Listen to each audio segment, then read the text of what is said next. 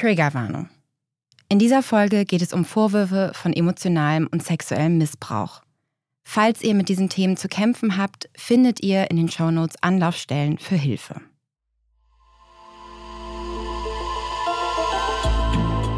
Macht und Millionen.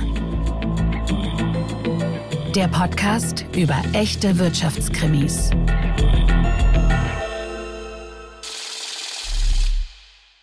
Hallo und willkommen zu der mittlerweile dritten Folge in der neuen Staffel von Macht und Millionen. Ich bin wie immer Solveig Gode, Wirtschaftsredakteurin bei Business Insider und Podcast-Host und sitze hier zusammen mit Kajan Öskens, dem Chefredakteur von Business Insider und meinem Podcastpartner. Hallo Kajan. Hallo Solveig.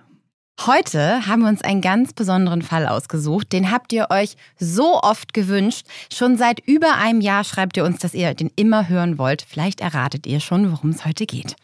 Wir sprechen heute über eine Frau, die einst als die jüngste Selfmade-Milliardärin der USA und die reichste Frau der USA gefeiert wurde auf den Titelseiten von Fortune und Forbes. Sie war auf einem Höheflug und hat vermeintlich alles erreicht, bis sie dramatisch abgestürzt ist, wie es wohl kaum eine andere Unternehmerin in den USA erlebt hat. Es kann natürlich nur die Rede sein von Elizabeth Holmes, die Gründerin von Theranos, dem Bluttest-Startup in den USA. Sie wurde als der nächste Steve Jobs gefeiert. Doch ihre Idee hat sich im Nachhinein als Luftnummer herausgestellt. Und ihr Scheitern und das Scheitern von Theranos im Unternehmen ist wohl der spektakulärste Betrugsskandal im Silicon Valley, kann man sagen. Und heute erzählen wir euch die Geschichte dahinter. So, und jetzt nehmen wir euch mal mit in das Jahr 2013. Plötzlich, ganz unerwartet, erscheint in den Medien in den USA eine junge, blonde Frau mit einem revolutionären Versprechen, das zu gut klingt, um wahr zu sein. We see a world in which every person has access to actionable health information at the time it matters. A world in which no one ever has to say goodbye too soon. We've made it possible to run comprehensive laboratory tests from a tiny sample or a few drops of blood that could be taken from a finger. And we've made it possible to eliminate the tubes and tubes of blood that traditionally have to be drawn from an arm and replaced it with the nanotainer. Nur ein Tropfen Blut, der soll reichen, um tödliche Krankheiten wie Krebs erkennen zu können. Und zwar frühzeitig festzustellen, dass wir unsere Liebsten quasi retten können. Nie wieder müssen wir irgendwen zu früh verlieren. Und ja, sie hat zum Beispiel selbst auch erzählt, sie hat ihren Onkel verloren. Und mit diesem Versprechen hat Elizabeth Holmes damals die Investoren, die Medien und die ganze Welt eigentlich von sich überzeugt. Und gerade diese Geschichte mit dem Onkel, die du gerade angerissen hast, die war ja auch wirklich sehr schräg. Sie hat auf einer Investorenkonferenz von ihrem Onkel erzählt und da hat sie gesagt, wie nah er ihr sei und was für eine tolle Zeit sie mit ihm verbracht hat. Und dann hat er plötzlich Krebs bekommen. Und er wäre angeblich, wenn es schon Serranos gegeben hätte, nie gestorben. Und das war natürlich auch so ein Märchen von vielen, weil später stellte sich heraus, sie hatte gar keine besonders enge Beziehung zu ihrem Onkel. Also bei ihrer Idee mit ihrem Wundergerät hätte man nur einen Tropfen Blut benötigt. Den hätte man da reingetan in dieses Gerät und dann hätte das kurz danach schon die Ergebnisse ausgespuckt. Und du hättest angeblich dieses tolle Gerät auch mit nach Hause nehmen können und dann von dort aus diesen Tropfen Blut verschicken können. Das hätte natürlich die Labore total überflüssig gemacht in vielen Bereichen. Wir sprechen hier über einen Milliardenmarkt, der dann revolutioniert gewesen wäre. Und die Gesundheitskosten wären natürlich dann auch massiv gesunken. Ja, aber natürlich hat dieses Versprechen gerade bei den Amerikanern natürlich wahnsinnig gut gezogen und damit ist sie eben auf die Bühnen der Welt gegangen. Sie hat einen TED-Talk gehalten, der viral gegangen ist. Sie hat viele Interviews gegeben und das klang ja auch erstmal alles wahnsinnig toll und vielleicht erklären wir jetzt noch mal kurz ihre Idee dahinter.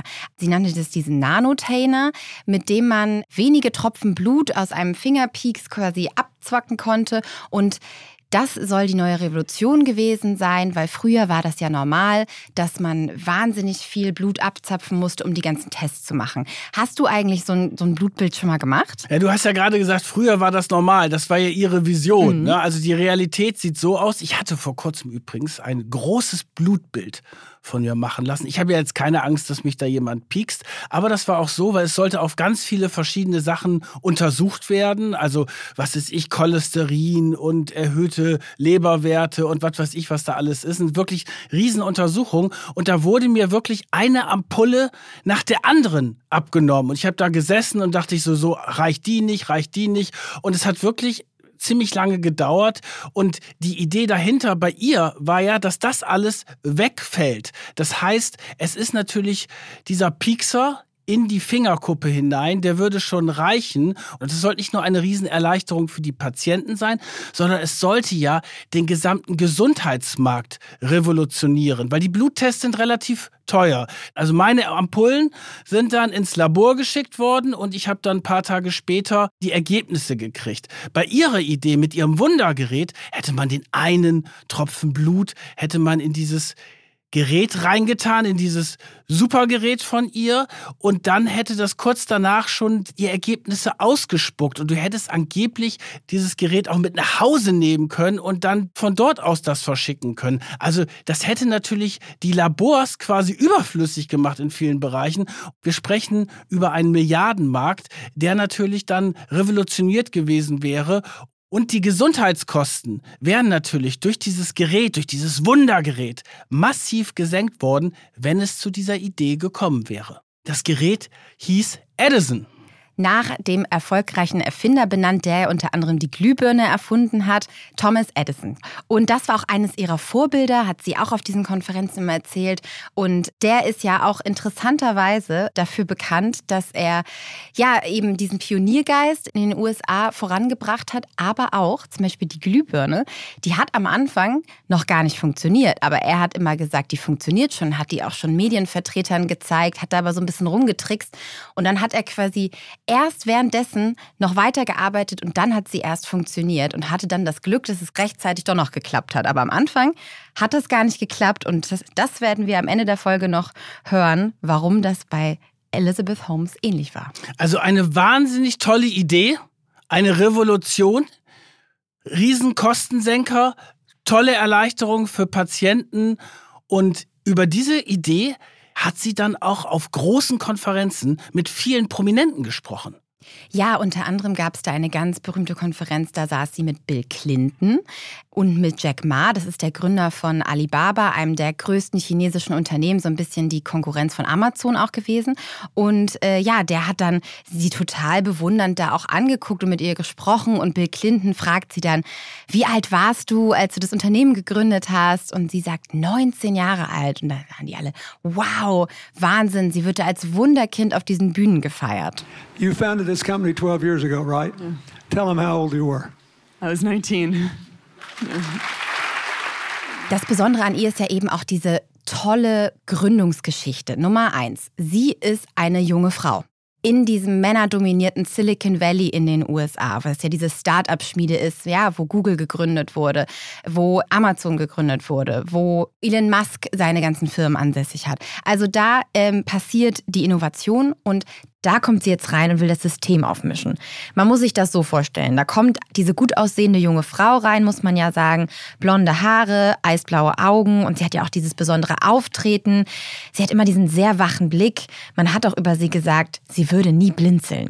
Sie hatte auch diese etwas rauchige Stimme die ganze Zeit. Das hat ja noch so ein bisschen mehr Seriosität gegeben und vor allen Dingen hatte sie auch eine sogenannte Uniform, weil sie ist dann später nicht in der Anfangszeit, aber später, als es um das äh, Medienbild gerade ging, ist sie immer in dieser sogenannten Uniform aufgetreten. Und zwar ein schwarzer Rollkragenpullover, ein schwarzer Hosenanzug und sie dann mit ihren blonden Haaren in diesem Kontrast. Und das war sozusagen das Bild, was man von Elizabeth Holmes hatte.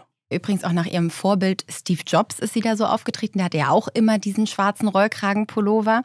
Und äh, das hat sie dann später auch gesagt, dass sie sich immer so angezogen hat, damit sie nicht jeden Tag darüber nachdenken musste, was sie anzieht, damit sie mehr Zeit hatte für ihr Startup, um zu arbeiten. So, es gehört also nicht nur eine tolle Idee, wie die wir gerade beschrieben haben dazu, sondern du brauchst auch eine visionäre Galionsfigur, die diese ganze Story verkauft. Und dann natürlich auch eine gute Story über diese Galionsfigur. Und da gehen wir jetzt mal in die Vergangenheit zurück, weil das ist wirklich bemerkenswert. Dieser Aufstieg in diesen jungen Jahren schon.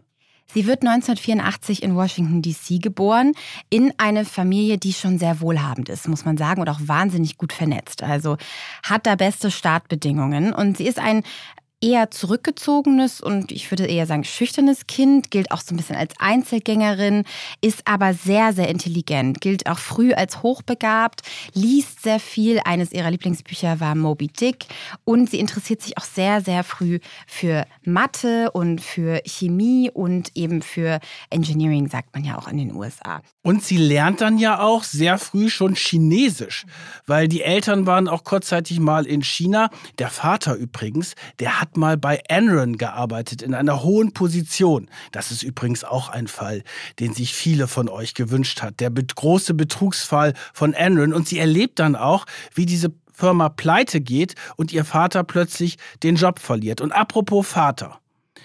Das muss man sich jetzt mal vorstellen. Die neunjährige Elizabeth schreibt an ihren Vater folgenden Satz. Ich will in meinem Leben etwas Neues entdecken, das die Menschheit nicht für möglich hält. Mit neun Jahren. Muss man sich mal vorstellen. Also ich habe mit neun Jahren nicht solche Briefe geschrieben. Du? Nein, ich, ich auch nicht. Aber da ist irgendwie so ein ganz tiefer Wunsch in ihr drin. Dieses sagt sie dann später auch in Interviews, dass sie schon sehr früh gemerkt hätte, dass sie etwas Außergewöhnliches ist und auch etwas Außergewöhnliches leisten kann. I was a, a young girl who loved science and math and engineering. I had a family that um, brought me up in such a way in which when my brother was getting Lego sets and construction sets and my friends were getting Barbies, I was getting Lego sets and construction sets, and I think that was a really wonderful and special thing. Yeah, I'm, I was working to pursue something that, that I loved. Da geht es vor allen Dingen darum, das hat sie ja später immer wieder gesagt, sie will mit ihrer Erfindung auch die Welt verändern und Leben retten. Aber es geht ihr aber auch um das Geld. Weil, als sie dann gefragt wird als Teenager, was willst du mal werden, was sagt sie da? Sie will Milliardärin werden. Sie will Milliardärin werden. Da musst du auch erstmal drauf kommen. Also erstmal was ganz Außergewöhnliches schaffen für die Menschheit und dann Milliardärin werden. Das ist tief verwurzelt in ihr. Sie lernt dann über ihre Eltern eben natürlich auch ganz viele einflussreiche Menschen kennen, unter anderem ihren späteren Investor Tim Draper. Das war einer, der war bei den ganz frühen Investments bei Tesla zum Beispiel dabei und bei Skype. Also wirklich ein sehr, sehr gut vernetzter, bekannter Investor. Und über diese elterlichen Freunde hat sie dann natürlich auch sehr früh Zugang. Du hast schon gesagt, sie lernt sehr früh Chinesisch. Sie geht dann auch ähm, schon an die Summer School vom, von der Stanford University und lernt da eben Mandarin. Sie geht dann auch in, nach China, glaube ich, relativ früh. Ja, direkt nach ihrem Highschool-Abschluss ist sie in China und lernt dort nochmal Mandarin. Welche, die damals mit ihr zusammen waren, berichten auch, dass sie wirklich total fleißig war. Ne? Während andere auch so Party gemacht haben, hat sie wirklich die ganze Zeit gelernt. Und deswegen war sie da auch so ein Stück eine Einzelgängerin. Also dann fängt sie an in Stanford, Stanford University. Das ist natürlich das Mekka für die ganze Tech-Industrie im Silicon Valley. Da sind sehr viele hergekommen. Sie fängt an 2002. 2002, aber sie ist nicht besonders lange da. Nee, sie bricht dann bereits 2003 ihr Studium ab mit 19 Jahren, um eben ihre eigene Firma zu gründen, Theranos, ihr Startup wir müssen vielleicht einmal sagen, was sie in Stanford studiert. Ne? Das nennt sich Chemical Engineering und sie arbeitet da auch im Labor und äh, als Forschungsassistentin und will da auch erste Patente anmelden. Und da kommt sie eben auf die Idee für Theranos. Wäre das nicht toll, wenn wir das Testen von Blut revolutionieren könnten und auf diesen einen Blutstropfen reduzieren könnten? Und dann gibt es zwei Professoren, mit denen sie darüber redet die Medizinprofessorin, die rät ihr eher davon ab und die sagt, jetzt fang erstmal an, richtig zu studieren und zieh das hier durch und das wird sowieso nicht funktionieren. Von der ist sie natürlich enttäuscht Und dann hat sie aber einen anderen Professor, das ist Channing Robertson. Und der ist total begeistert von ihr und auch von dieser Idee und glaubt auch an sie, weil sie so eine Überzeugungskraft hat. Und den überredet sie dann, als sie ihm davon erzählt, dass sie ihr Studium abbrechen will und Serranos gründen will, den überredet sie dann da einzusteigen und dort auch im Vorstand zu sein. Also er steigt bei Theranos mit ein und wird so ihr wichtigster ja, Forschungspartner. Und die beiden melden dann zusammen auch Patente an. Und insgesamt soll sie dann, also ab 2003 bis 2018, CEO von Theranos bleiben. Dann holt sie für diese Firma auch Entwickler Laborleute, Experten ran, die rekrutiert sie vor allen Dingen in Stanford. Ihren Eltern sagt sie, übrigens, ich breche jetzt mein Studium ab. Die sind natürlich äh, total entgeistert erst. Und dabei überredet sie und sagt sie, okay, das Geld, was ihr jetzt ausgegeben habt, weil ist ja eine große, teure, private äh, Uni in Amerika, das investieren wir jetzt als Startkapital in das Unternehmen. Und dann mietet sie sich Büroräume, natürlich in Palo Alto an, dem Mekka der ganzen Techies, und fängt an mit Theranos, damals noch auf vergleichsweise kleiner Flamme. Also sie hat ein Team, stellt es zusammen und die arbeiten jetzt an der Entwicklung dieses Gerätes des, vom Edison. Und dann, Dieser Analysebox. Natürlich ist das, das ist eine revolutionäre Idee und wir wissen ja, Forschung, Wissenschaft dauert alles relativ lange, kostet auch sehr viel Geld. Und diese ganze Geschichte in den ersten Jahren, eigentlich bis 2013, wo sie das erste Mal in die Öffentlichkeit geht, das läuft alles im Verborgenen ab. Da kriegt auch kaum einer was in der Öffentlichkeit mit. Das haben wir natürlich mittlerweile alles recherchiert, was da wirklich abgelaufen ist. Und das ist natürlich eine spannende Zeit. Da geht es um ein Start-up, das angefangen hat und so wie viele Start-ups immer wieder ums Überleben kämpft und immer wieder kurz vorm Scheitern ist. Ja, also zehn Jahre lang bleibt sie quasi fernab der öffentlichen Bühne und forscht erstmal, versucht weiterzuentwickeln, das Produkt zum, zum Laufen zu bringen und muss vor allen Dingen aber auch erstmal Geld einsammeln. Das ist ihr Job. Das, das ist, ist ihr Job als CEO, genau. Sie ist jetzt nicht diejenige, die jetzt den großen wissenschaftlichen Verstand da reinbringt, weil sie hat ja nicht gar nicht so viel Ahnung davon. Sie hat ja war ja nur ein Jahr an der Universität, sondern sie sieht ihre Rolle als Visionärin, die draußen das Geld eintreibt. Und dann gelingt es ihr ja auch, ein paar Millionen reinzuholen. Bis Dezember 2004, also knapp ein Jahr später, hat sie dann sogar schon 6 Millionen US-Dollar zur Finanzierung eingesammelt. Und äh, ja, das geht aber natürlich auch schnell drauf. Du hast es auch schon gesagt, die Forschung verschlingt viel Geld und sie buttert aber wirklich nicht nur ihr privates Geld, ne, auch von ihren Eltern, sondern auch ihre ganze Zeit da rein.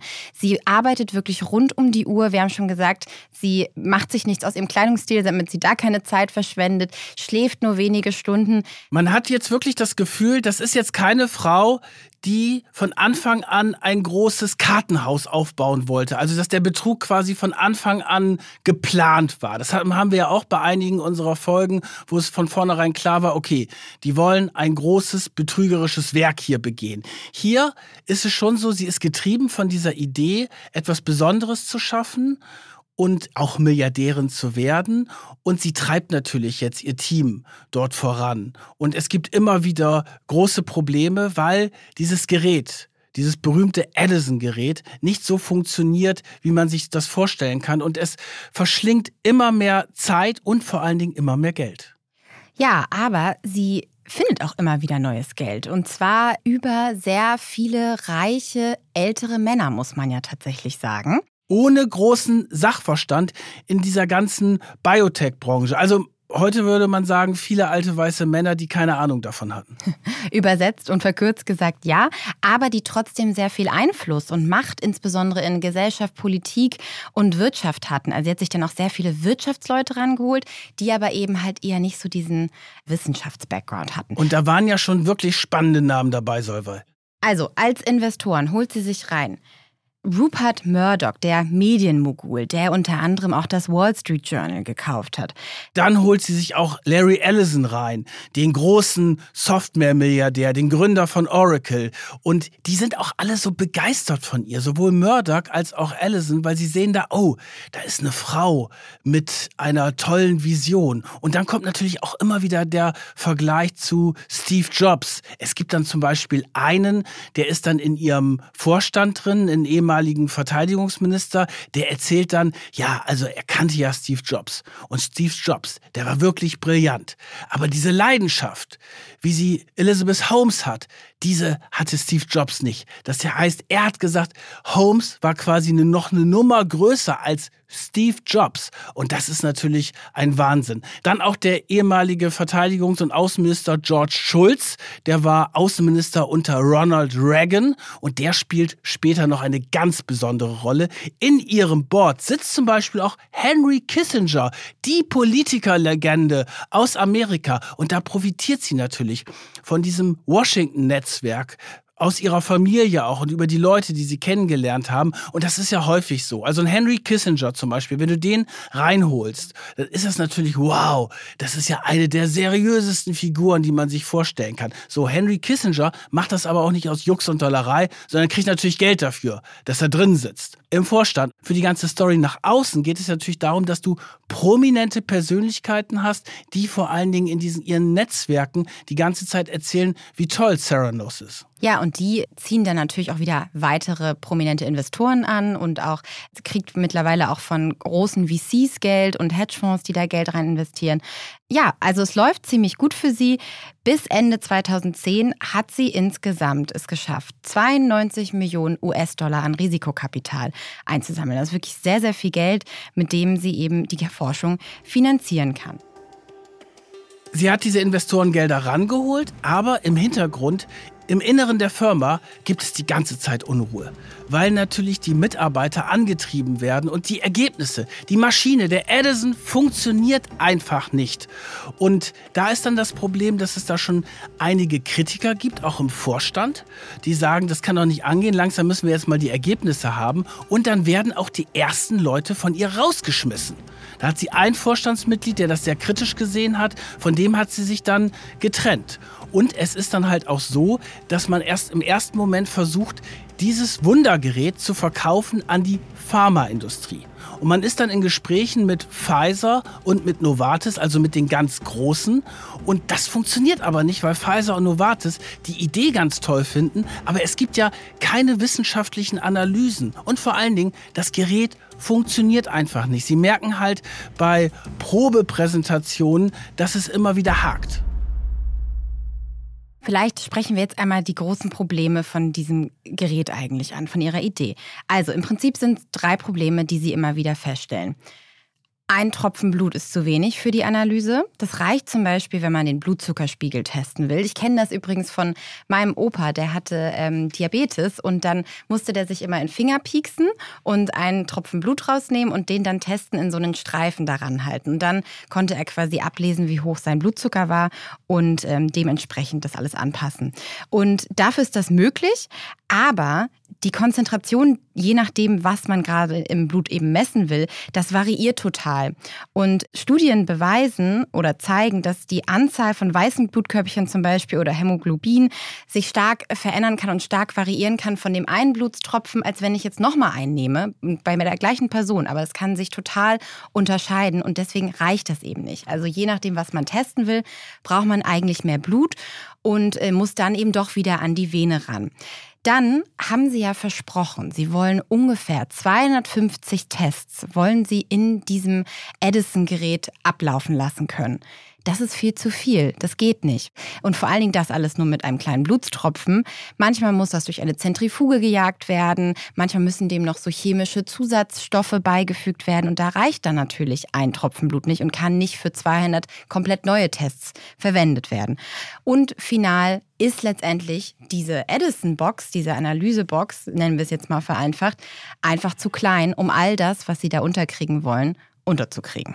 Und es geht dann auch immer schon sehr früh darum, dass es so eine totale Geheimhaltungs- Nummer ist. Ne? Weil viele, die, mit denen sie dann spricht, auch mögliche Investoren, fragen natürlich, ja, wie geht denn das ganz genau und wie gibt es da wissenschaftliche Analysen? Und dann sagt sie halt immer, nein, ich kann euch das jetzt nicht alles genau erklären, beziehungsweise ich kann das jetzt nicht alles offenlegen, weil dann ist natürlich die große Gefahr da, dass ein Konkurrent mir mein geistiges Eigentum stiehlt und die ganze Idee kaputt ist. Die Mitarbeiter werden jetzt langsam so ein bisschen hellhörig. Irgendwie läuft es nicht ganz so rund. Du hast gesagt, sie hat auch einige Kritiker entlassen und ähm, dann gibt es ja so ein Misstrauensvotum bei ihr, ne, in der Firma. Total spannend. 2008 steht sie eigentlich schon fast vor dem Aus. Der Vorstand hat ein Misstrauensvotum gegen sie beantragt, weil die sind unzufrieden mit ihr. Und sie sind auch nicht davon überzeugt, dass sie das wirklich hinkriegt, weil sie ist ja immer noch sehr jung zu dem Zeitpunkt. Und in dieser Vorstandssitzung hat sie dann plötzlich eine Idee und sagt, okay, ihr könnt mich rausschmeißen und macht mit jemand anderem weiter oder ich bleibe und hole mir noch einen COO mit in das Board rein, in den operativen Vorstand und ich habe eine super Idee. Der Mann ist Sunny Balwani. Das ist ein gebürtiger Pakistani, millionenschwerer Softwareunternehmer, der deutlich älter ist als sie. Und die wussten damals aber nichts davon, dass die schon eine Liebesbeziehung haben. Also, sie erzählt dem Vorstand, den hole ich mir ran, der hat Erfahrung, der hat ein großes Unternehmen aufgebaut, hat es dann verkauft und der bringt sogar 20 Millionen mit und investiert bei uns. Und so hat sie dieses Misstrauensvotum, also quasi ihre bevorstehende Absetzung, verhindert und hat sich Sunny Balvani reingeholt. Und der spielt jetzt eine ganz besondere Rolle, weil diese Beziehung zwischen den beiden, der hat sie schon kennengelernt damals, als sie in China mit 18 Jahren einen Sprachkurs gemacht hat. Da haben die sich kennengelernt und das war auch immer so ein bisschen so eine On-Off-Beziehung. Er war auch immer so ein, ja, so ein Ratgeber für sie. Sie hatten halt auch eine Liebesbeziehung. Ihre Beziehung die sie dann hatten, haben sie aber in der Firma eher geheim gehalten. Und mit seinem Einstieg bei Serranos hat sich eine ganze Menge geändert. Vielleicht beschreiben wir mal so ein bisschen sein Auftreten. Das war schon sehr ich würde mal sagen, machohaft. Der ist ein Lamborghini gefahren mit einem Kennzeichen, da stand drauf The Capital. Also, Goldkettchen hat ja, er auch getragen. War natürlich auch deutlich älter als sie. Der war sehr ähm, bossy-mäßig unterwegs und der hat vor allen Dingen auch gar keine Ahnung von Biotech gehabt. Nee, das war, er war halt der Unternehmer. Er hat das unternehmerische Wissen vermeintlich mitgebracht und hat das aber auch gegenüber Elizabeth Holmes dann immer raushängen lassen und hat sie ja auch später, wie wir rausgefunden haben, dann in diese Rolle gecoacht, die sie ja dann gegenüber den Medien porträtiert hat. Also sie ist ja dann auf einmal erst ab 2013 ist sie dann ja in diesen ganzen Interviews aufgetreten ne? und hat eben diese neue Rolle der weiblichen Steve Jobs gespielt. Und da hat er sie hintrainiert. Und das ist später in den Recordings dann aufgetaucht. Ja, das, deswegen war er so eine ganz wichtige Rolle. Er hat sie beraten, und hat gesagt, du musst jetzt hier die richtige Galionsfigur sein und sei überzeugend und dein Auftritt in der Öffentlichkeit ist das Wichtige. Und dann war er innerhalb des Unternehmens auch sozusagen, der hat die schmutzige Arbeit dort gemacht. Ne? Der hat die Leute unter Druck gesetzt. Es sprechen ja auch viele davon, dass er eigentlich so richtig erst diese toxische Unternehmenskultur bei Theranos reingebracht hat. Er hat dann dafür gesorgt, dass da einfach ein Klima der Angst geherrscht hat. Alle haben gesagt, dass er auch paranoid war und sie sich von ihm verfolgt oder beobachtet gefühlt haben. Und es wurden E-Mails mitgelesen, es wurden Überwachungskameras überall installiert. Dann durften Teams, das, das eine Team nicht mehr zu, der, zu dem anderen Team rein. Dann durfte zum Beispiel das Ingenieursteam, die ja an den technischen Funktionen des Geräts, an dem Edison gearbeitet haben, die durften nicht mehr mit den Laborleuten, die ja das andere, den medizinischen Bereich verantwortet haben, durften nicht mehr kommunizieren.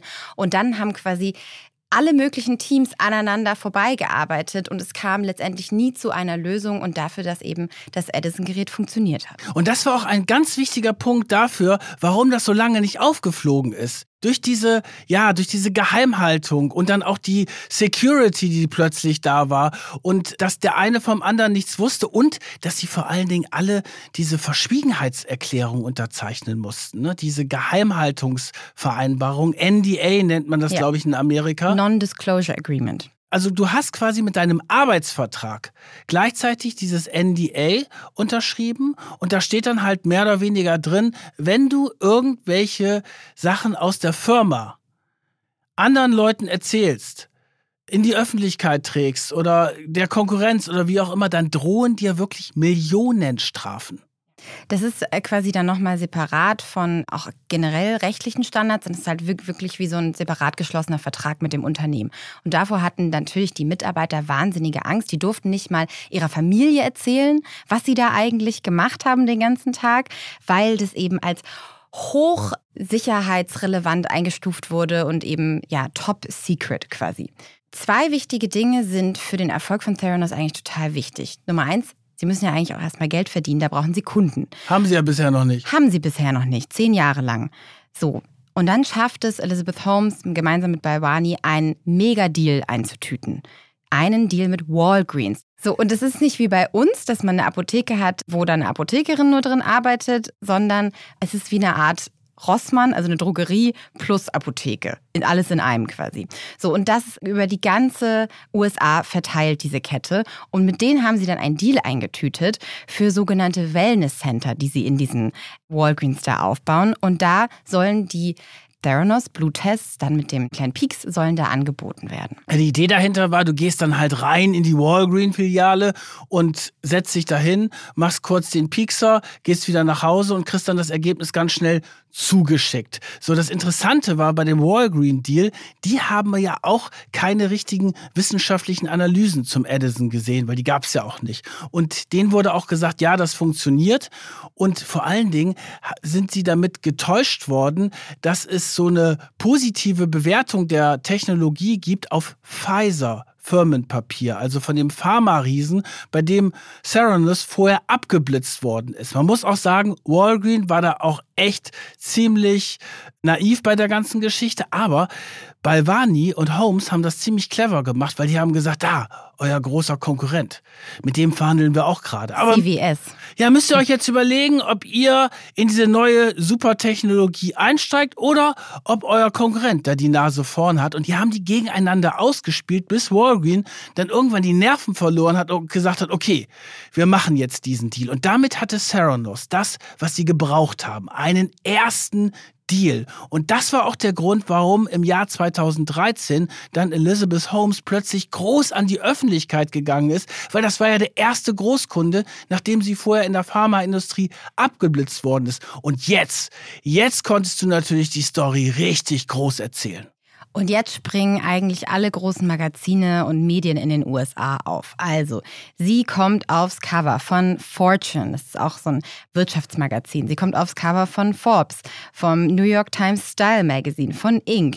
Forbes bezeichnet sie dann irgendwann als die jüngste Selfmade-Milliardärin der Welt, weil die Evaluation ähm, des Unternehmens steigt natürlich auf. Und zwar war Theranos dann inzwischen 9 Milliarden US-Dollar wert. Also, Wahnsinn. Ne, das ist ja nicht das, was real an Geld da ist, sondern das ist ja auf dem Papier, muss man ja sagen. Und sie, da sie aber die Hälfte der Unternehmensanteile hat, 50 Prozent, hat sie quasi die Hälfte dieses Geldes an Wert theoretisch besessen auf dem Papier, also 4,5 Milliarden.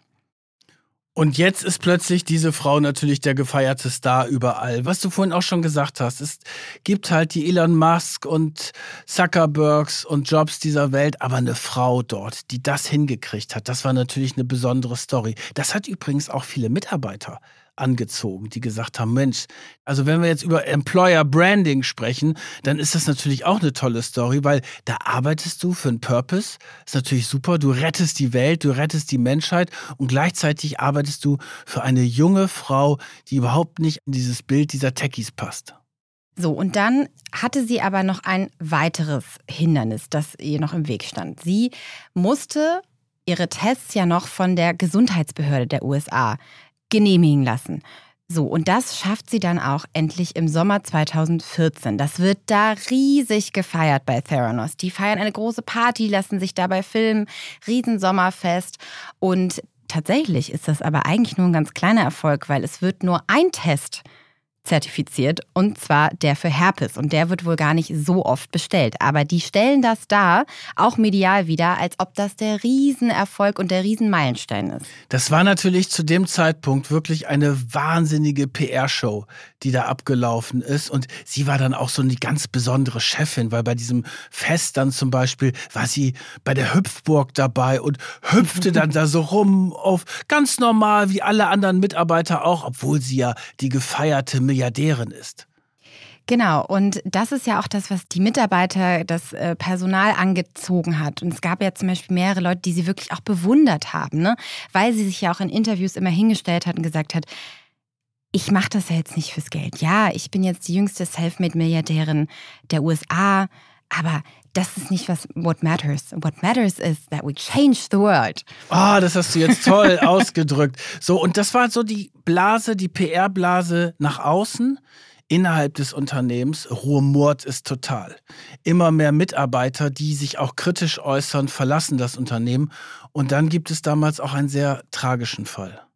Ja, es gab einen, ähm, der Hauptforscher und der hat eigentlich die meisten Patente für Theranos angemeldet. Inzwischen waren das mittlerweile 18 Patente haben die insgesamt angemeldet und Elizabeth Holmes hat immer ihren Namen eigentlich nur dazu geschrieben, muss man sagen. Hätte ja gar keine Ahnung davon gehabt. Weil sie war ja gar nicht die Entwicklerin. Der Hauptentwickler, das war Ian Gibbons und der Druck auf ihn wurde so hoch ausgeübt, weil er dann irgendwann gesagt hat, naja, aber das, was wir hier machen, das funktioniert ja gar nicht und wollte dann eigentlich auch an die Regulierungsbehörden damit herantreten. Und dann haben die mit ihren Anwälten bei Theranos so einen hohen Druck auf ihn ausgeübt, dass dieser Mensch leider dann in den Suizid gegangen ist. Und das ist deswegen auch eine besonders tragische Geschichte, weil er war von Anfang an dabei.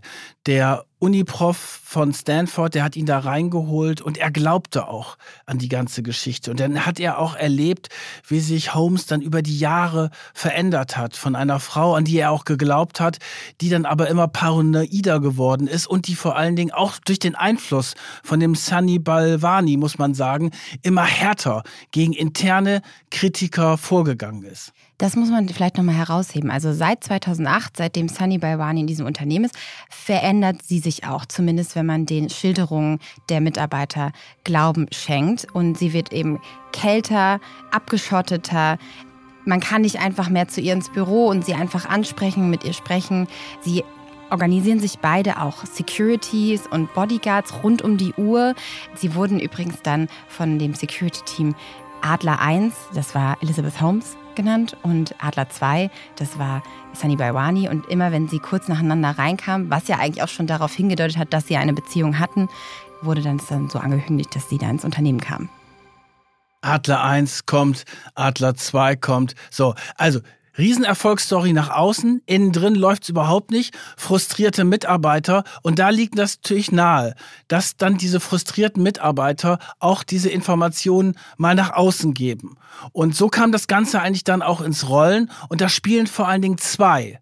Whistleblower eine ganz entscheidende Rolle und ich finde deren beiden Geschichten auch unglaublich spektakulär eine der ersten Forscherinnen, die da Verdacht schöpfen und die dann auch den Mund aufmachen vor allen Dingen auch gegenüber der Führung, ist zum Beispiel Erika Chung.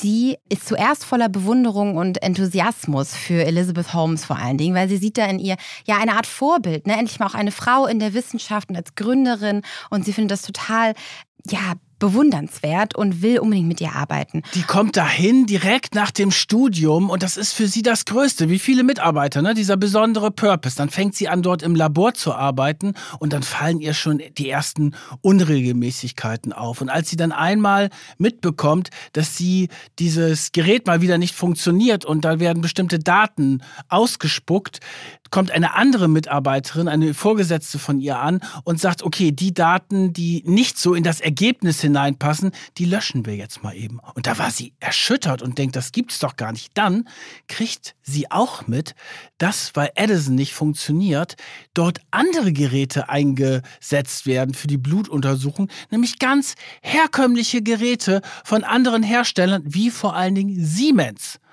Also das ist ja eine riesen Fake-Geschichte, die sagen, oh, die Ergebnisse werden toll von Edison gemacht. Dabei waren das alte, ich will jetzt Siemens nicht zu nahe treten, waren das herkömmliche Siemens-Geräte. Genau, deren Technologie halt auch in ganz normalen anderen Laboren genutzt wird, die sie ja technologisch eigentlich überholen wollten. Und Erika Shang denkt dann, okay, hier läuft im Labor einiges schief, aber die Unternehmensführung, die weiß da wohl womöglich gar nichts davon und die muss sich jetzt mal informieren. Dann geht sie zu Sunny Balvani ins Büro und sagt ihm, du kannst dir gar nicht vorstellen, im Labor, da wird das und das, das läuft gar nicht richtig, da gibt's die Fehler, da müssen wir das jetzt abstellen.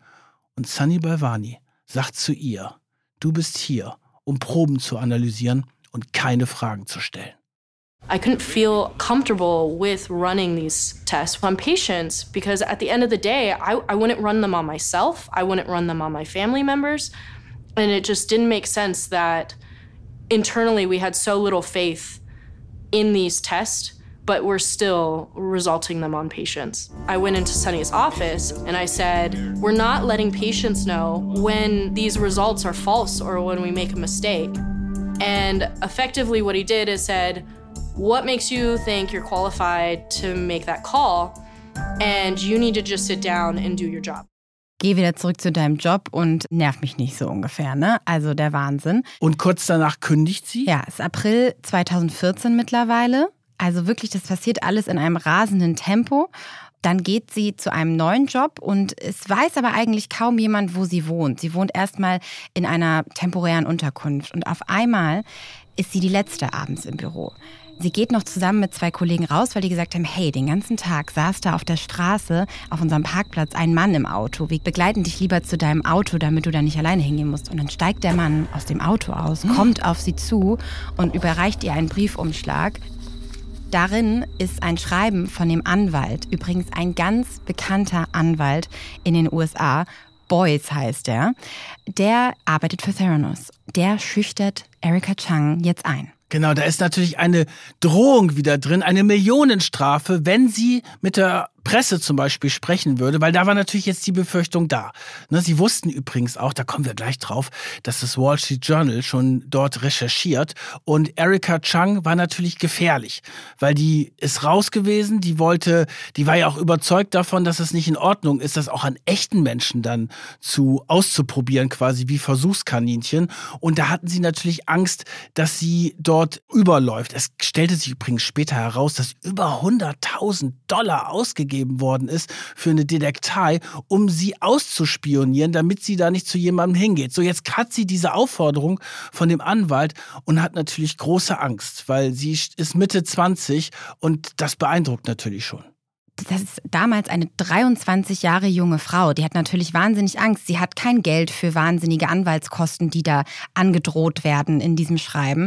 Und sie ringt mit sich. Und dann hört sie, dass sie die Option hat, auf ja, Rechtsbeistand, wenn sie Whistleblowerin wird. Und eben die Missstände bei Theranos den Behörden meldet. Und dann ringt sie mit sich und dann schreibt sie eine Mail und schreibt darin alles auf, was bei Theranos falsch gelaufen ist. Und zugleich ist sie auch in Kontakt mit John Carreyrou. Das ist der berühmte, mittlerweile berühmte Reporter vom Wall Street Journal, ist übrigens mittlerweile zu New York Times gewechselt. Und der recherchiert damals schon. Das ist ein Investigativreporter, der hatte schon Hinweise, dass das alles nicht so richtig läuft. Und dann hat sie sich auch dazu entschlossen, trotz dieser Anwaltsdrohungen mit dem Reporter zu sprechen. Und der Reporter hatte einen zweiten wichtigen Whistleblower, der auch eine sehr spannende Geschichte hat. Das ist Tyler Schulz. Schulz haben wir ja schon mal gehört, den Namen hier in dieser Folge.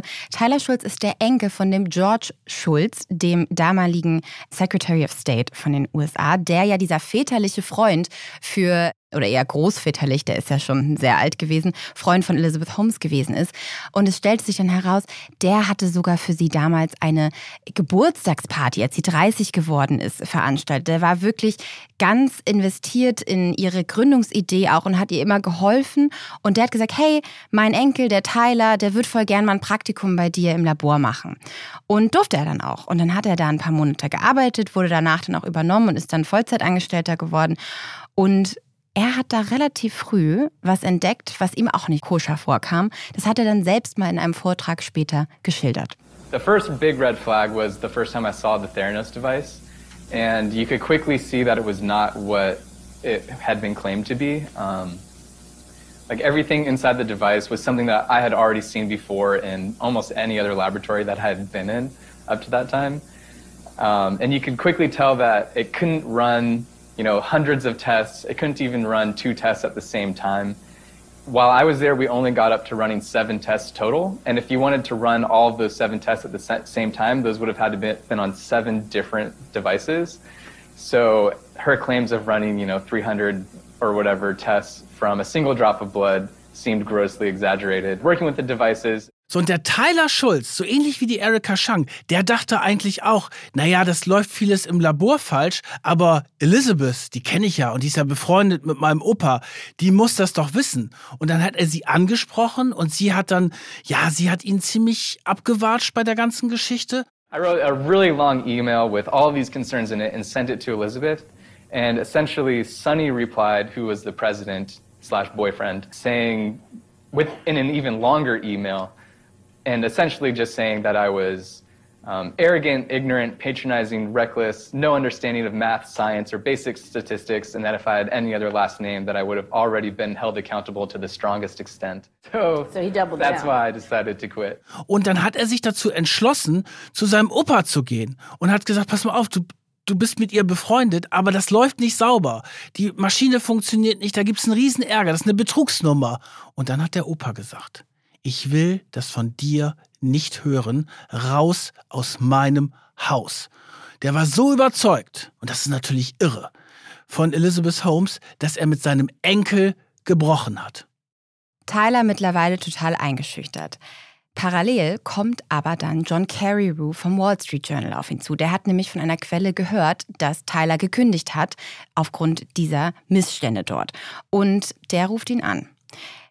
Tyler geht mehrfach nicht ran, besorgt sich dann ein Burner-Phone, nennt man das, also quasi ein extra ja, Handy nur dafür und eine extra SIM-Karte und ruft ihn dann zurück und sagt, okay, wir können sprechen. Kurze Zeit darauf stellt dann Carreyrou eine Anfrage bei Theranos, wo er eine Zahl verwendet, die Tyler für ihn ausgerechnet hat. Und diese Zahl hat Tyler auch schon in der E-Mail an Sunny Balwani und an Elizabeth Holmes verwendet. Oh, oh. Und darüber, nur über diese eine Zahl, wissen sie, dass er mit ihnen gesprochen hat, mit dem Wall Street Journal. Und jetzt kommen die Anwälte von Theranos und machen noch mehr Druck auf Tyler. Wahnsinn. Also der Opa spricht nicht mehr mit ihm, Riesendruck, wahnsinnige Strafen, die ihm da drohen. Aber dann kommt es wirklich nach mehrmonatiger Recherche im Herbst 2015 zu einer Reihe von Veröffentlichungen im Wall Street Journal. Interessanterweise, Rupert Murdoch, einer der Investoren bei Theranos, dem gehört das Wall Street Journal. Und da hatte Elizabeth Holmes auch ein bisschen darauf gehofft, dass er vielleicht die Berichterstattung verhindert. Der hat sich da aber zurückgehalten. Jetzt kommt diese Geschichte und das ist natürlich eine Bombe, hat das damals eingeschlagen. Aber es hat Theranos nicht sofort zerstört. Die Headline war ja auch erstmal noch relativ unspektakulär. Die war übersetzt ungefähr, das gehypte Startup Theranos hat Probleme mit seinen Bluttests. Das klingt jetzt erstmal noch relativ soft, würde ich sagen. Der Inhalt hat es aber in sich. Und zwar veröffentlicht Carreyrou in seinem Text, dass eben dieses vermeintliche Wundergerät Edison nur für einen Bruchteil der angebotenen Tests wirklich funktioniert hat. Im Dezember 2014 waren es tatsächlich nur 15 Tests, die sie wirklich mit dem Edison durchgeführt haben. Von den Angeboten 250, muss man sich mal reinziehen. 15 von 250. So, und die ehemaligen Mitarbeiter haben eben der Genauigkeit dieser Messung auch misstraut und das dem Carreyrou auch gesagt. Und das zeigte sich alles letztendlich in diesem Text. Und jetzt kommt die Öffentlichkeit so langsam Theranos auf die Schliche. Aber Elizabeth Holmes schlägt zurück. Am Tag der Veröffentlichung gibt sie ein Interview und sagt, This is what happens when you work to change things. And first they think you're crazy, then they fight you, and then all of a sudden you change the world. And um, I, I have to say, I, I personally was shocked to see that the journal would publish something like this when we had sent them over a thousand pages of documentation demonstrating that the statements in their piece were false. But but we're doing things differently and we're working to make a difference and that means people raise questions and and that's okay. Ich fasse das jetzt mal knapp zusammen, da hat sich einer fehlleiten lassen und wissenschaftlich überhaupt nicht fundiert und hat alle Vorwürfe erstmal zurückgewiesen. Aber jetzt kommt halt eine Welle in Gang. Und wir haben ja vorhin berichtet von der zweiten Whistleblowerin, der Erika Chang. Und die hatte ja an diese Laboraufsicht in Amerika diese Mail geschickt und die untersuchen jetzt natürlich auch, was da passiert ist. Und das hat dann wenige Monate nach der Veröffentlichung wirklich drastische Folgen.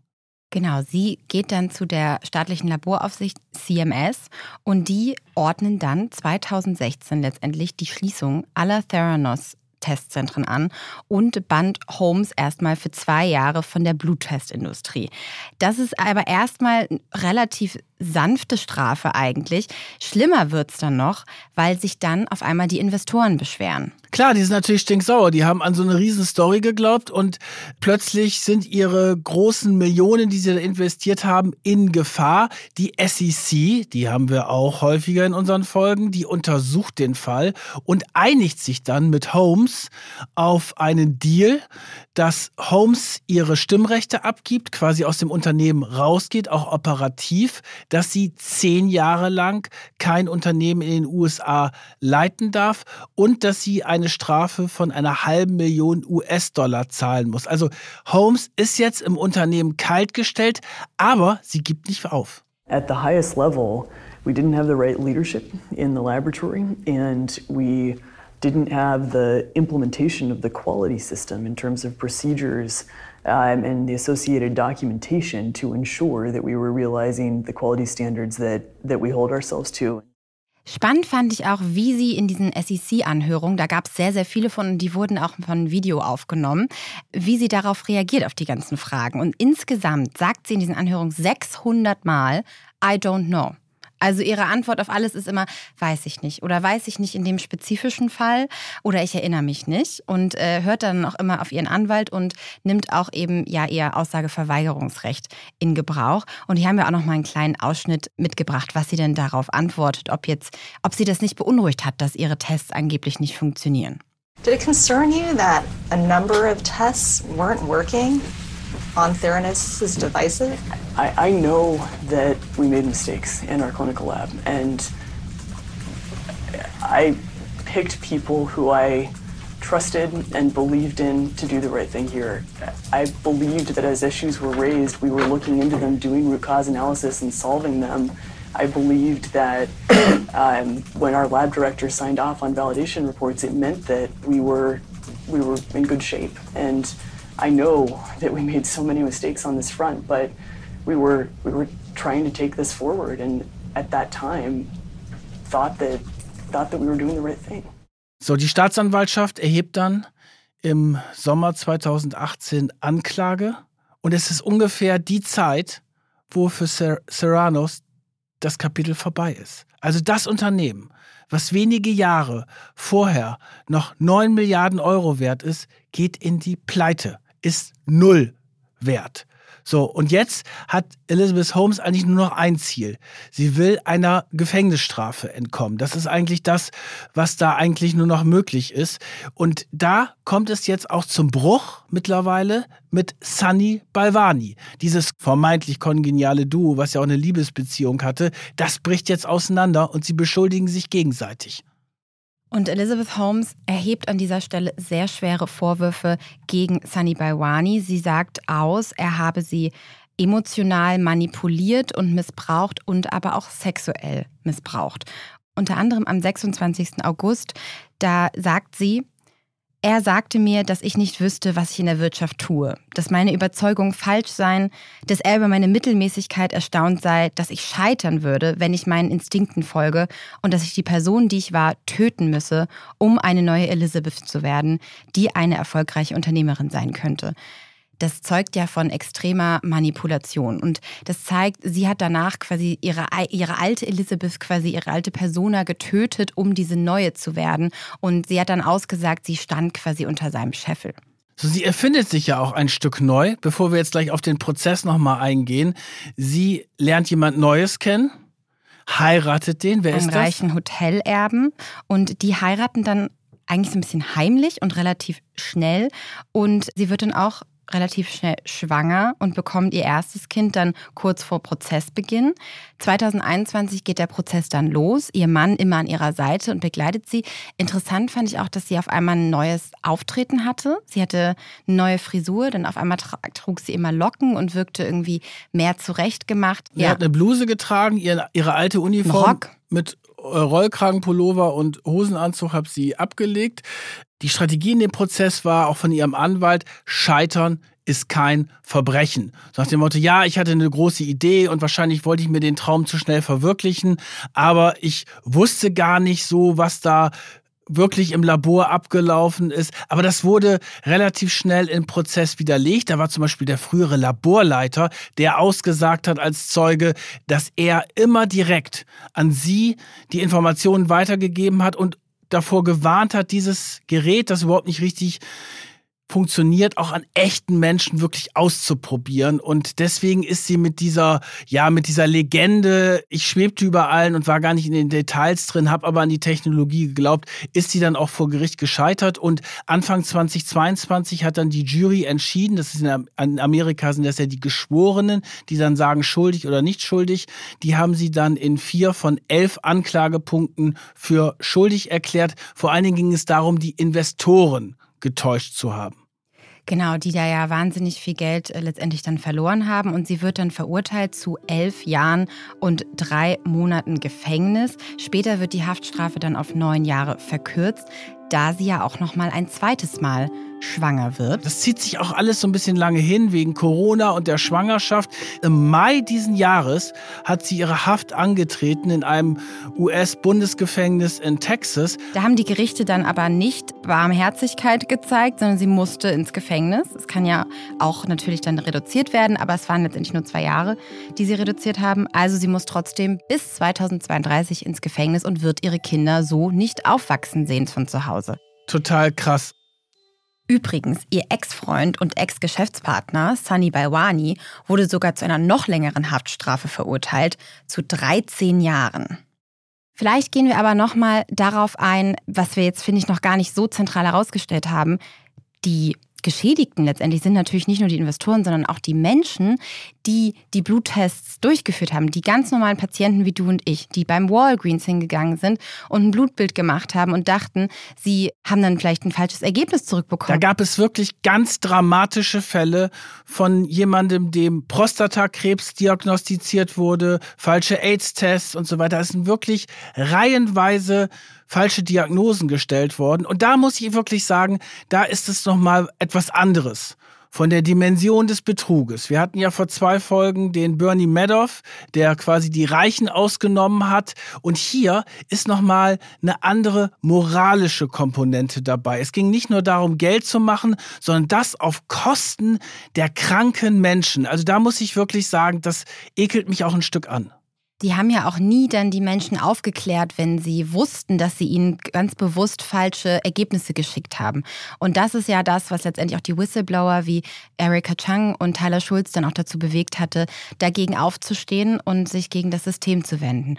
Ich fand es aber auch ehrlich gesagt für die Wissenschaft auch ganz dramatisch, weil das hat jetzt natürlich dazu geführt, dass andere Forscher oder andere Startups, die an diesem, dieser Idee weitergearbeitet haben, jetzt natürlich gar kein Geld mehr bekommen, weil alle jetzt denken, durch Theranos ist dieses Feld jetzt komplett ruiniert. Also die Wissenschaft hat dann natürlich aber auch insgesamt ein Stück geschlafen, muss man sagen, weil wenn so eine große Geschichte da ist, dann erwarte ich natürlich auch, dass da Nachfragen kommen, kritische Nachfragen auch aus dieser ganzen Science Community. Und das ist ja offenbar kaum passiert. Man hat ja diese PR-Nummer geglaubt. Die haben ja nicht ein Mal in Fachjournalen oder so publiziert. Also wir erinnern uns ja an diesen tollen Fall mit Biontech, unser großes Impfstoffwunder aus Deutschland und mit Özlem Türici und Ugo Shahin an der Spitze. Und die haben natürlich alle neuen Ergebnisse, die sie bei der Erforschung des Corona-Impfstoffs rausbekommen haben. Das ist ja auch eine wirklich tolle Geschichte gewesen. Die haben sie dann natürlich in diesen ganzen Fachjournalen publiziert. Und das ist ja auch normal. Das hat Theranos überhaupt nicht gemacht. Und das gab es so auch noch nie, dass eine Firma so groß geworden ist, ohne wissenschaftliche Paper. Ja, Peer-Reviewed Journals nennt man das ja dann. Ne? Und äh, das geht ja eben dann auch darum, einfach diese Ergebnisse auch prüfen zu können. Das ist ja auch zum Beispiel in der Wirtschaft mit der Blockchain auch so. Die muss ja auch quasi öffentlich zugänglich sein, damit die überprüft werden kann. Und die Wissenschaftsjournalisten, die haben sich auch nicht richtig darum gekümmert, weil hauptsächlich haben Wirtschaftsjournalisten darüber berichtet. Und da wurde natürlich diese tolle PR-Story erzählt und die Investoren, die natürlich auch zu den Geschädigten gehören, bei denen sitzt natürlich immer das Geld locker, wenn das Wort Disruption dabei ist und wenn es irgendwie eine coole Idee ist. Und da müssen wir, glaube ich, noch einmal kurz auf diese Silicon Valley-Kultur kommen, die das eigentlich befördert hat. Letztendlich war ja ihre Strategie dahinter, die der Silicon Valley auch fördert, fake it till you make it. Also man verkauft sich als etwas oder sein Produkt als etwas, was es noch gar nicht ist und faked es eben, bis es soweit ist. Und das war vermutlich ihre Strategie. Sie dachte, in den zehn Jahren, bis sie in die Öffentlichkeit gegangen ist, kriegt sie das hin und hat wahrscheinlich bis zuletzt daran geglaubt, das ist zumindest mein Eindruck und das, was man so hört, aber hat es dann halt nicht geschafft. Und das Silicon Valley, die Investoren haben ja diese Angst, etwas zu verpassen. Die große neue Geschäftsidee. Die hatten wirklich Angst, das ist jetzt das nächste Apple. Sie wurde ja auch als, schon als Steve Jobs bezeichnet. Die dachten, wenn wir da jetzt nicht rechtzeitig investieren und reingehen, dann sind wir hinterher die Blöden. Und dann schmeißen sie halt die Millionen hinterher. Das ist wieder die Gier, die haben wir häufig. Und hier ist die Gier besonders stark ausgeprägt. Das ist aber auch sehr stark US geprägt. Das wäre bei uns so nicht möglich. Also dieser ganze Betrug wäre meiner Meinung nach bei uns so nicht möglich, weil wir natürlich eine viel strengere Gesundheitsaufsicht haben, bevor etwas wirklich an Menschen ausprobiert wird. Und diese besonderen Versprechungen ohne wissenschaftlichen Hintergrund, die gibt es hier nicht so. Ich habe jetzt in Vorbereitung der heutigen Sendung auch mit einem Wissenschaftsjournalisten gesprochen, den ich ganz gut kenne. Und der hat mir gesagt, naja, Elizabeth Holmes hat natürlich viele Investoren jetzt abgeschreckt von Biotech-Unternehmen, sollte man glauben. Aber es gibt natürlich jetzt so ein ganz neues Unternehmen, da spielt Elon Musk eine Rolle. Und da sind sie jetzt auch alle drin, die Top-Investoren. Neuralink heißt das. Und damit will er ja ähm, Chips, glaube ich, ne, im Gehirn einpflanzen. Chips in, ins Gehirn implantieren, ja. dass das Gehirn noch besser wird und möglicherweise auch vor Krankheiten wie Alzheimer schützt. Und dazu gibt es, so sagte mir der Wissenschaftskollege, den ich dazu befragt habe, der sagt, dazu gibt es keine Expertise, keine Paper, keine Aufsätze in Fachjournalen. Es gibt nur eine ganz große PR-Nummer. Ja, das ist dann halt diese Vision, ne, die ja Elon Musk auch vorantreibt und die sie ja auch hatte und die aber dann final nicht umsetzbar war, was ja ihre Medizinprofessorin theoretisch damals immer schon gesagt hat. Also ich glaube, es gab die Kritiker, sie waren aber halt nicht laut genug. Und es geht hier natürlich auch um Gesundheit. Also ich ja. möchte mir keine Implantate oder Computerships ja. ins Gehirn einpflanzen lassen. Und das sind natürlich auch Sachen, wo dann auch die Investoren einen Riesendruck machen. Da ist mein letzter Punkt nochmal Vergleich Deutschland-USA, gerade im Gesundheitssystem. Ich glaube, hier wäre das so auch allein nicht möglich gewesen, weil wir nicht diesen extremen Druck haben, Bluttests günstiger zu haben, weil wir in der Regel ja versichert sind. Also wir müssen versichert sein. Das ist, wenn man ein Problem hat, wenn man irgendwelche Symptome hat, dann ist das halt durch die Krankenkassen viel besser abgedeckt. In den USA ist es ja so, da leben sehr, sehr viele Menschen komplett ohne Krankenversicherung. Die verschulden sich, wenn sie einmal krank sind und so einen riesen Bluttest machen müssen oder eben ja irgendwelche anderen Krankheiten haben. Das ist da ein viel größeres Gefälle, gerade auch eben zwischen Arm und Reich, was wir hier Gott sei Dank nicht haben. Und da bin ich dann tatsächlich sehr froh, so mit so einem guten Gesundheitssystem zu leben. Und dass wir auch diese Silicon Valley-Kultur nicht so extrem haben. Das wird ja oftmals vorgeworfen, ah, wir müssen auch viel risikofreudiger sein und so weiter. Da ist es mir, und das zeigt dieser Fall, dann doch im langweiligen Deutschland dann doch ein bisschen lieber. Ich bin aber trotzdem froh, dass wir in dieser Staffel jetzt weiter bei den internationalen großen spannenden Fällen bleiben. Können wir schon verraten, was der nächste Fall wird? Vielleicht geben wir einen kleinen Hinweis, Karin. Wir wollen es nicht komplett verraten. Ihr könnt ja mal raten auf Instagram. Die nächste Folge die spielt vor allen Dingen in einem Land ganz nah an den USA, nämlich im wunderschönen Mexiko. Da nehmen wir euch in der nächsten Folge mit hin. Heute waren wir in den USA. Ich hoffe, es hat euch Spaß gemacht. Mir hat es wahnsinnig viel Spaß gemacht. Auf diesen Fall hatte ich mich schon sehr lange gefreut. Danke, dass du das mit mir heute wieder aufgerollt hast, lieber Kajan. Und dann, tschüss an euch. Gerne, Solveig. Tschüss. Macht und Millionen. Eine Produktion von Business Insider. Redaktion Solveig Gode und Kajan Öskens.